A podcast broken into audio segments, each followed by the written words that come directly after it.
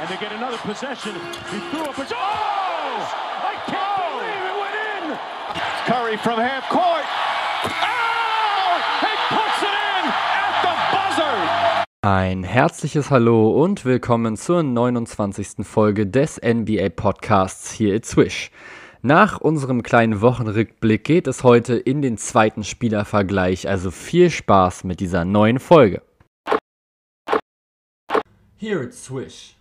Der All-Star Break ist vorbei und der NBA-Alltag geht jetzt weiter und es geht jetzt vor allem in die zweite Saisonhälfte. Es geht jetzt darum, sich gut für die Playoffs zu positionieren oder weiter zu tanken, um sich einen guten Draft-Pick zu sichern. Die Sixers und die Jazz sind immer noch vorne in den Conferences. Die Suns festigen Platz 2 und die Lakers und Clippers sind gefühlt einfach immer im Gleichschritt. Die Lakers haben immer ein Spiel mehr und einen Sieg mehr. Die Nuggets schließen auf und liegen jetzt auf Platz 5 und sie haben zusammen mit den Suns die längste Winstreak der Liga mit jeweils 5 Siegen. Die Warriors dagegen verlieren im Westen an Boden und rutschen mit vier Niederlagen in Folge auf Platz 9 ab. Die Rockets sind mittlerweile bei 15 Niederlagen angekommen und versuchen sich jetzt anscheinend für den nächsten Draft sehr, sehr gut nach unten zu positionieren. Im Osten sind die Sixers natürlich weiter vorne und sie haben jetzt vier Siege in Folge sich gesichert. Die Nets sichern sich dabei Platz 2 mit drei Siegen in Folge und auch die Hawks und die Heat schieben sich mit drei Siegen in Folge nach oben. Die Raptors derweil haben ihre letzten drei Spiele verloren, allerdings auch ohne drei der fünf Starter des Teams, denn es fehlen in Siakam und Fred Van Fleet die beiden besten Scorer des Teams und in Ananobi einer der besten, wenn nicht der beste Verteidiger. Trotzdem konnten sie die Spiele sogar ziemlich ziemlich knapp halten. Gegen die Celtics gab es eine relativ knappe 125 zu 132 Niederlage.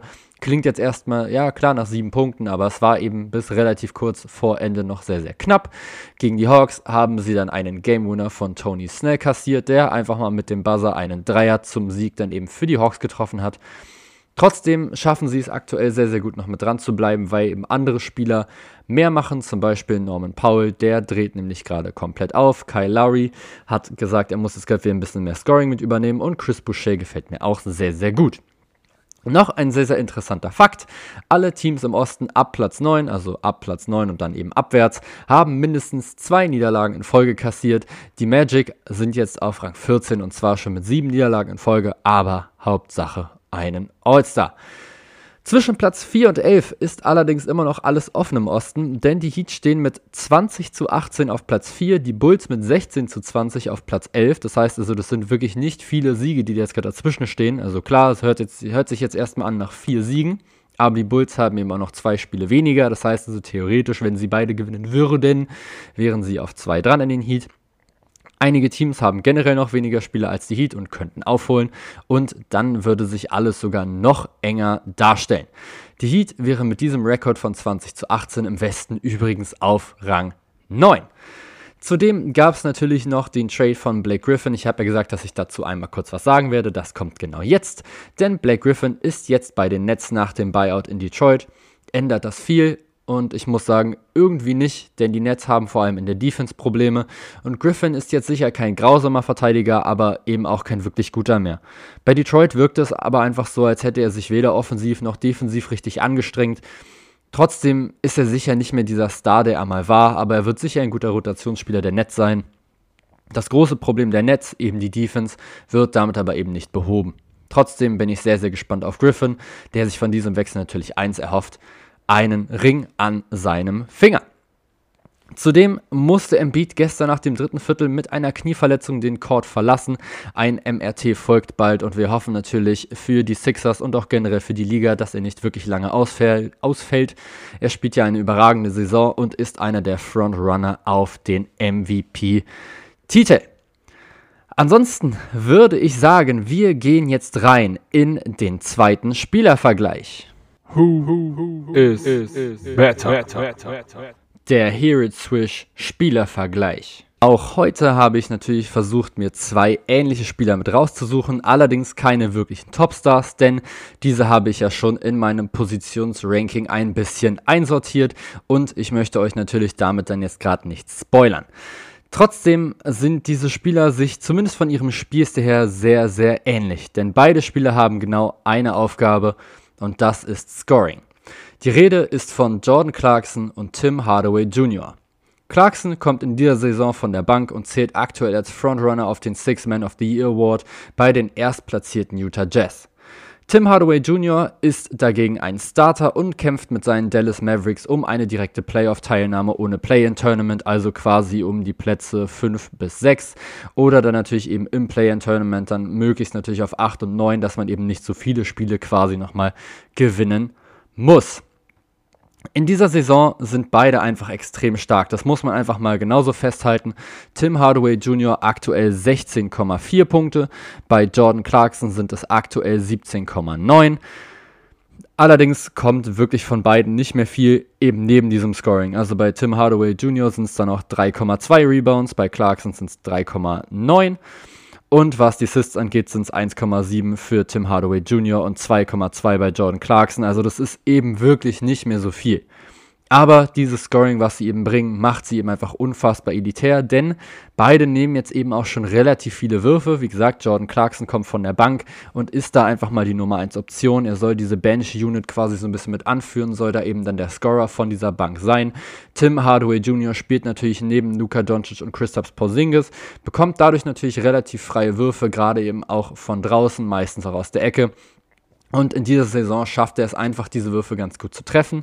Er liegt aktuell bei 43,2% aus dem Feld. Bei Jordan Clarkson sind es sogar 44,8%.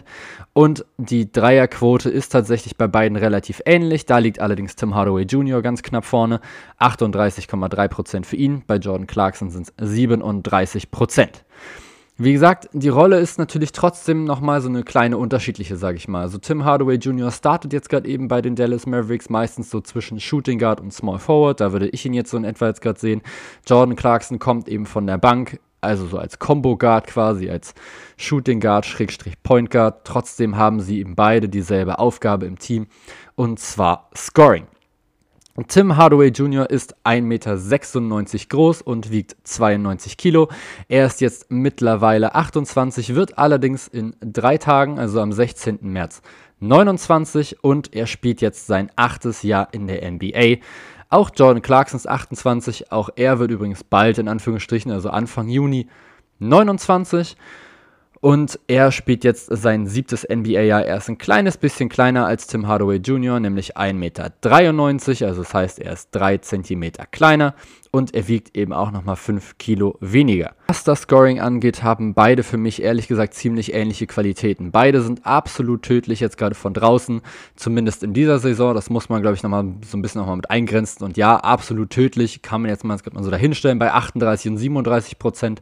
Allerdings ist es schon so, dass sie sich auch einige dieser Würfe auch einfach selbst nochmal mit erarbeiten, gerade eben Jordan Clarkson. Aber auch Tim Hardaway ist dazu in der Lage, auch wenn er natürlich jetzt auch gerade in diesen Saisons oder in dieser Saison und auch schon in der letzten von Luka Doncic auch einige Assists auch schon kriegt und eben auch von Jalen Brunson. Trotzdem sind beide dazu in der Lage, von überall auf dem Court eigentlich etwas zu treffen. Also Layups, obwohl jetzt gerade Tim Hardaway ehrlich gesagt nicht so viel jetzt gerade davon nimmt, da ist Jordan Clarkson schon so ein bisschen stärker. Midrange sehe ich tatsächlich beide etwa auf einem Niveau. Dreier finde ich auch tatsächlich, wie gesagt, relativ ähnlich. Den Vorteil hat natürlich Jordan Clarkson so ein bisschen beim Playmaking. Ich denke, das ist relativ klar. Aber die Frage ist eben, liegt es einfach nur daran, dass er einfach nur eine größere Rolle hat? Und vor allem, wie würde es eben aussehen, wenn jetzt gerade Tim Hardaway Jr. jetzt gerade von der Bank kommt? Und das ist eben so eine Frage, die sich einfach stellen muss, finde ich. Denn jetzt aktuell in dieser Saison hat er jetzt gerade 17 Spiele oder ist er 17 Spiele gestartet von 35, das heißt so etwa die Hälfte. Bei Jordan Clarkson sieht einfach komplett anders aus. Der ist nämlich genau nullmal gestartet in 37 Spielen, kommt also einfach immer von der Bank. Seine Rolle ist ganz, ganz klar, kommt von der Bank und führt uns da an, gerade was eben Scoring angeht. Fürs Playmaking hat man ja nochmal so einen Joe Ingles dann zum Beispiel. Aber du hast einfach nochmal so einen Ballhändler, der den Ball eben nochmal mitnehmen kann. Und bei Tim Hardaway Jr. frage ich mich immer dann so, ja, wie wäre das denn, wenn er halt von der Bank kommt? Es war ja teilweise so, gerade am Anfang seiner NBA-Saison oder seiner NBA-Karriere, in den ersten drei Jahren ist er tatsächlich nur in Anführungsstrichen 32 Mal gestartet von eben über 200 Spielen. Gerade in seiner dritten Saison bei Atlanta zum Beispiel einmal gestartet aus 51 Spielen. In seiner ersten Saison bei New York einmal gestartet aus 81 Spielen. Aber man muss eben auch sagen, er war eben noch sehr, sehr jung. Er war eben erst 23, dann eben in seiner dritten Saison. Und ich finde, da kann man eben noch nicht so wirklich viel rausnehmen. Auch 2016, 17 hat er allerdings größtenteils von der Bank gespielt oder ist größtenteils von der Bank gekommen in Atlanta mit eben 24 Jahren. 79 Spiele gemacht, 30 von Anfang an und dabei auch schon immerhin 14,5 Punkte im Schnitt aufgelegt. Zudem 45,5% aus dem Feld. Das ist übrigens Karrierehöchstwert gewesen und dazu noch 35,7% von draußen. Das ist so in etwa sein Karriereschnitt. Und ich finde, da sieht man schon so ein kleines bisschen, wo da so ein bisschen Potenzial noch mit gelegen hätte, sage ich mal. Also wenn er jetzt gerade immer noch von der Bank kommen würde, würde ich ihm schon zutrauen, so ein kleines bisschen mehr noch zu scoren, als es eben jetzt gerade nochmal mit der Fall ist. Er hat es allerdings auch schon gezeigt, eben in New York, als er zum Beispiel da war, 2018, 19, in den 46 Spielen, die er da eben gemacht hat, bevor er zu den Mavericks getradet wurde ist er eben auch gestartet und hat aber eben 19,1 Punkte geholt, weil er eben so eine Art erste Option quasi war im Angriff oder zumindest so erste bis zweite Option. Und das zeigt mir dann eben schon, okay, der Typ hat das auf jeden Fall drauf. Allerdings muss man eben auch sagen, dass seine Wurfquote in dieser Saison wirklich, wirklich grausam war. 38,8% ist schon extrem wenig, 34,7% von draußen. Aber er war da eben auch so ein kleiner Alleinunterhalter. Deswegen finde ich das immer relativ schwer, irgendwie so ein bisschen zu vergleichen, eben gerade bei ihm, weil ich mir eben so denke, okay, er kann für sich selber kreieren, aber es läuft irgendwie trotzdem besser, wenn er die Würfe kreiert bekommt von anderen Spielern und dann eigentlich nur noch werfen muss. Aber trotzdem kann ich ihn mir in so einer Jordan Clarkson-Rolle in diesem Jahr eigentlich auch nochmal ganz gut nochmal mit vorstellen. Denn das, was Jordan Clarkson extrem gut kann, ist eben dieses von der Bank kommen. Das macht er jetzt eben auch schon einige Jahre. Also eigentlich schon seit seinem dritten NBA-Jahr kommt er eigentlich dauerhaft von der Bank. In den ersten zwei Jahren ist er tatsächlich noch relativ oft noch gestartet, also im ersten Jahr noch 38 von 59 Mal, im zweiten Jahr sogar alle 79 Spiele, eben beide nochmal bei den Los Angeles Lakers. Da muss man eigentlich auch sagen, waren die Lakers natürlich einfach überhaupt nicht kompetitiv und es ging tatsächlich einfach nur darum, so ein bisschen zu tanken, sage ich mal. Man hatte einen sehr, sehr alten Kobe Bryant, noch so als Anführer im Prinzip, so der die jungen Leute so ein bisschen nochmal mit angeschoben hat, ihnen nochmal so ein paar kleine Tipps nochmal mitgegeben hat. Aber letztendlich, da waren eben noch sehr, sehr viele junge Spieler. Man hatte noch einen jungen D'Angelo Russell, noch einen jungen Julius Randle, dann eben noch einen jungen Jordan Clarkson und dann eben noch einen alten Kobe Bryant. Und da wurde einfach dann durchgetankt quasi. Und dann, es hat ja dann auch so einigermaßen funktioniert, zumindest was die Draftpicks angeht. Man konnte sich ja dann noch Brandon Ingram und Lonzo Ball nochmal mit dazu holen. Ja, das lief jetzt in LA tatsächlich auch nicht so gut, einfach weil der Druck auch einfach extrem hoch war. Aber trotzdem ja, das hat eigentlich schon, hat das mit dem Tanking nicht so schlecht funktioniert. Sie haben es einfach nur nicht richtig hingekriegt, diese Jugendspieler einfach gut einfach mit auszubilden. Eben auch, weil dieser mediale Druck in Los Angeles einfach zu hoch ist. Und dann haben sie sich eben in der Saison 2017-18 dazu entschieden, Jordan Clarkson zu traden. Und zwar zu den Cleveland Cavaliers. Seine Zahlen gingen da tatsächlich aber sogar noch mal ein Stückchen runter. Er hat allerdings auch nur noch 28 Spiele bei den Cavs gemacht. Trotzdem muss man auch sagen, dass er in seinen ersten Saisons, auch als er schon gestartet ist, schon wirklich gute Zahlen schon mit aufgelegt hat. Also 15,5 Punkte in seiner zweiten Saison, das ist schon wirklich ordentlich. 43,3% aus dem Feld ist jetzt dabei, allerdings nicht so wirklich doll. Aber eben halt auch hier so wieder so dieses für sich selber kreieren, eigene Würfe kreieren, ist eben nicht so leicht, gerade eben in so einer Top-Liga wie der NBA, in der besten Basketballliga der Welt. Und wenn du dann eben erst 23 Jahre alt bist, dann ist das einfach brutal schwer. 34,7% von draußen hat er da auch immerhin schon getroffen. Das ist tatsächlich sehr, sehr ordentlich. Vor allem, wenn man eben bedenkt, dass er immerhin schon vier pro Spiel schon genommen hatte. Mittlerweile sieht das Ganze allerdings ein kleines bisschen anders aus. Jordan Clarkson ist jetzt aktuell einfach einer der besten Bankspieler, der einfach so diese Instant Offense einfach mitbringt. Also das, was eben so Lou Williams eigentlich immer ausgezeichnet hatte von den Los Angeles Clippers. Du stellst ihn einfach drauf, und er kreiert einfach Offense. In Lou Williams Fall hat er es tatsächlich allerdings aber eher noch für sich und für andere eben auch nochmal gemacht. Im Fall von Jordan Clarkson ist es halt wirklich halt viel für sich selber. Aber ich finde es eben trotzdem noch beeindruckend, dass er es durchaus dann noch schafft, seine Wurfquoten relativ hoch nochmal mitzuhalten. Im letzten Jahr zum Beispiel hat er bei den Utah Jazz 12,9 12 Würfe pro Spiel genommen. Das ist übrigens auch sein Durchschnitt, sein Karrieredurchschnitt und hat aber 46,2% dieser Würfe getroffen. Zudem hat er 6 Dreier genommen und auch hier 36,6% verwandelt. Das ist schon wirklich, wirklich ordentlich. 15,6 Punkte sind dann am Ende dabei rausgesprungen, knapp 3 Rebounds und eben aber nur in Anführungsstrichen 1,6 Assists. Das ist jetzt eben für so einen Combo Guard, Point Guard, Shooting Guard jetzt gerade nicht so wirklich viel, aber wie gesagt, es ist halt auch nicht so unbedingt seine Aufgabe. Ich könnte mir schon vorstellen, dass er das zumindest ein bisschen besser noch mit drauf hätte und eben das hat er auch schon gezeigt. Also zum Beispiel in seiner ersten NBA-Saison hat er 3,5 Rebound, 3,5 Assists, entschuldige, mal, natürlich auch mal gespielt gehabt. 2017, 18 bei den Lakers, also in diesen 53 Spielen eben vor seinem Trade waren es eben auch immerhin 3,3. Also er zeigt zumindest, dass er es zumindest in Ansätzen so ein kleines bisschen mit drauf hätte. Die Utah Jazz wollen es aber einfach gar nicht so unbedingt von ihm. Sie wollen, dass er scored und gerade in dieser Saison zeigt er eben, dass er das kann. Er hat aktuell ein Karriere oder ein Career High in Punkten, zwar eben diese 17,9, das mit 44,8% aus dem Feld, knapp über Karriereschnitt, 37% von draußen, das ist tatsächlich sogar relativ ordentlich über seinem Karriereschnitt, nämlich fast 2,5%, der liegt nämlich bei 34,6 und vor allem noch 96,7% von der Freiwurflinie. Ja, er zieht jetzt gerade in dieser Saison auch nur 1,6, aber trotzdem muss man sagen, das ist echt ordentlich.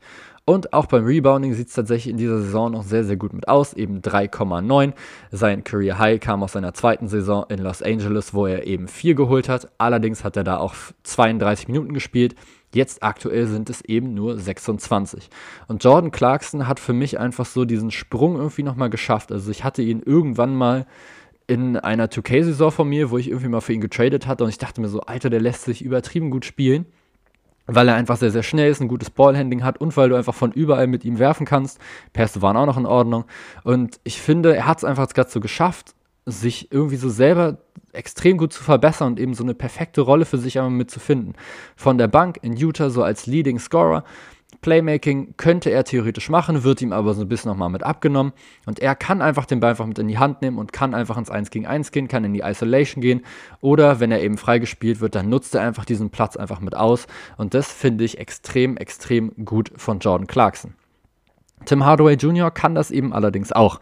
Also gerade eben, wenn er es schafft oder wenn der Platz eben für ihn kreiert wird, dann kann er das auf jeden Fall mitmachen. Und vor allem gerade in Atlanta hat er eben auch für mich gezeigt, dass er eben auch für sich selber auch kreieren kann. Und auch er hat für mich so eine Art Nische, sage ich jetzt gerade mal, mitgefunden so als Shooting Guard, Schrägstrich Small Forward, sage ich mal, der natürlich viel auch in der Ecke steht. Das sei jetzt nicht, da, nicht einfach mal so weggeredet. Natürlich, er ist jetzt eben nicht so der Typ, der dann die Offensive initiieren soll. Das machen dann einfach eben andere bei den Dallas Mavericks. Aber er muss es eben auch nicht. Auch bei ihm könnte ich mir durchaus vorstellen, dass er es zumindest ein bisschen besser könnte. 2,7 Assists ist übrigens sein Career High aus der Saison 2017-18, als er noch in New York noch mit war. Das heißt, auch da siehst du halt schon, okay, er könnte das theoretisch und auch was sein Rebounding angeht, ist es eben jetzt gerade ein bisschen mit runtergegangen, aber auch das, das ist eben einfach nicht so seine Aufgabe und das Playmaking eben auch nicht und trotzdem denke ich, dass da bei Tim Hardaway Jr. sogar noch mal was mit drin wäre. Seine insgesamte Karrierequote aus dem Feld sind übrigens 42,2 Prozent. Damit habe ich allerdings auch so ein paar kleine Problemchens, denn es sind eben auch einfach noch so Saisons noch dabei, wie eben zum Beispiel am Anfang noch mit in New York, wo er eben dann 39% wirft. Dann hat er nochmal eine gehabt, wo er eben 39,3% nochmal geworfen hat. Und diese beiden ziehen ihn einfach extrem mit runter. Er ist, und das ist so das Einzige, was ich ihm so wirklich krass ankreiden würde, er ist einfach inkonstant. Und um das einfach mal so ein kleines bisschen mit darzustellen, habe ich mir sogar mal so ein bisschen das angeguckt, und zwar die sogenannten Game Logs aus dieser Saison. Denn Hardware ist einfach inkonstanter. Er hat in dieser Saison bereits acht Spiele gehabt mit maximal 30% aus dem Feld. Bei Jordan Clarkson sind es übrigens vier. Dafür hat Tim Hardaway Jr. allerdings neun Spiele mit mindestens 60% aus dem Feld gehabt. Bei Jordan Clarkson sind es vier. Und genau das meine ich. Du hast bei Hardaway ist es ist so eine extreme Mikrowelle. Du hast einfach entweder Spiele, da drückt er dir wirklich alles drauf und trifft auch einfach alles. Und dann gibt es aber eben auch so dann dieses genaue Gegenteil, wo er wirklich einfach, einfach nichts trifft einfach in so einem Spiel. Er hat es in dieser Saison tatsächlich schon fünfmal geschafft, unter 10 Punkte zu scoren, also 0 bis 9. Und das ist eben eigentlich seine Aufgabe. Du sollst scoren gegen die Toronto Raptors zum Beispiel, gegen die sie verloren haben am 18.01.2021, also auch in dieser Saison, hat er 0 von 12 geworfen und 0 von 6 Dreier.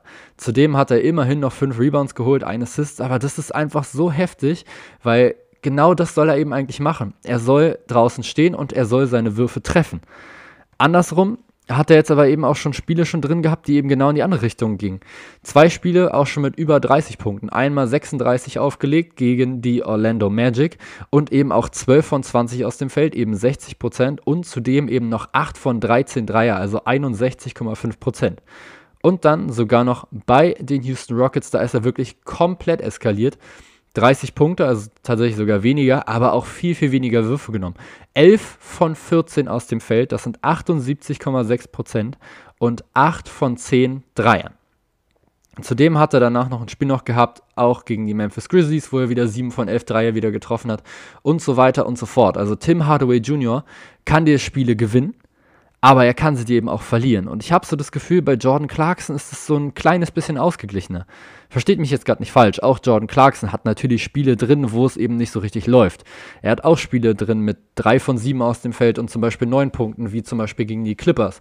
Er hat auch Spiele drin, wo er 4 von 17 aus dem Feld wirft, wie zum Beispiel gegen die Miami Heat. Aber irgendwie ist es trotzdem noch so ein bisschen noch mit konstanter. Also er hat 26 Mal zwischen 10 und 19 Punkte geholt und 8 Mal zwischen 20 und 29. Das heißt, also er hatte quasi einmal diesen Ausrutscher, wo er wirklich einmal wirklich nur 9 Punkte geholt hat. Und dann hat er noch so zwei Ausrutscher, in Anführungsstrichen, nach oben meinetwegen jetzt gerade nochmal gehabt, wo er eben einmal 31 Punkte geholt hat, allerdings eben auch 21 Mal geworfen hat und einmal sogar 40, wo er 13 von 20 aus dem Feld war, also 65 Prozent aus dem Feld und eben auch 8 von 13 von draußen, auch das 61,5 Prozent. Trotzdem ist es eben so, dass er insgesamt einfach ein paar mehr Würfe nimmt. Das finde ich fällt schon so ein bisschen mit auf. Das tut er definitiv. Und das belegen natürlich auch die Stats. Es sind jetzt in dieser Saison eben 14,6 Würfe.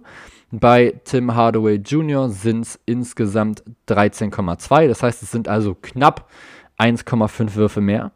Aber ich habe so das Gefühl, wenn Jordan Clarkson weiß, dass es bei ihm läuft, dann wirft er mehr. Und wenn Tim Hardaway Jr. merkt, es läuft, dann wirft er trotzdem, oder es läuft nicht, ich drehe es mal kurz mal um, es läuft nicht, dann habe ich trotzdem so das Gefühl, er wirft trotzdem genauso viel, wie er eben sonst auch werfen würde. Und das ist eben so dieses kleine Problem, was ich dann eben mit Tim Hardaway Jr. in diesem Fall nochmal mit habe. Trotzdem könnte ich mir eben vorstellen, dass wenn er dieselbe Rolle hätte, wie es eben ein Jordan Clarkson ist, auch noch mehr mit auflegen könnte, vielleicht sogar als es Jordan Clarkson jetzt gerade mitmachen würde. Und jetzt ist die Frage, wer ist der bessere Spieler? Über die Offense haben wir schon geredet, aber wie sieht es in der Defense aus? Und ich sage es euch ganz einfach, sie nehmen sich quasi gar nichts in der Defense. Beide sind so durchschnittliche, vielleicht leicht unterdurchschnittliche Verteidiger auf ihrer jeweiligen Position. Beide sind okay in der Perimeter-Defense. Und beide sind relativ okay, was so ihre laterale Schnelligkeit angeht. Also das heißt, sie schaffen es ganz gut, vor dem Gegner zu bleiben. Aber viel mehr kommt dann eben auch nicht. Also beide sind jetzt irgendwie nicht so richtig krasse Stilholer oder sowas. Also Jordan Clarkson holt jetzt in dieser Saison insgesamt 0,9 Steals. Bei Tim Hardaway Jr. sind es dagegen 0,6. Aber das ist jetzt eben nicht so ein Riesenunterschied, sage ich mal. Beide blocken die Gegner natürlich auch relativ selten, was natürlich auch einfach mit ihrer Körpergröße auch mit zu tun hat. Und das finde ich eben so extrem faszinierend. Das sind wirklich einfach so Spieler, die sich irgendwie vom Spielstil her extrem ähnlich sind und trotzdem so komplett andere Rollen haben, einfach in ihren jeweiligen Franchises. Du hast eben in Tim Hardaway Jr. so diesen Starter, diesen drittbesten Scorer quasi auf dem Feld, eben hinter Luka Doncic und Christoph Porzingis. Und dann hast du eben in Jordan Clarkson einfach so einen Typen, der, wie gesagt, so vom Skillset her relativ ähnlich ist, finde ich. Wie gesagt, bisschen mehr Playmaking vielleicht Dafür allerdings ein bisschen kleiner, vielleicht ein bisschen mehr Schwierigkeit noch mit in der Defense, auch wenn sich das wirklich jetzt nicht viel nimmt. Und da sagst du aber, okay, er kommt einfach mal mit von der Bank und führt quasi unsere Bench-Unit jetzt gerade nochmal so ein bisschen mit an.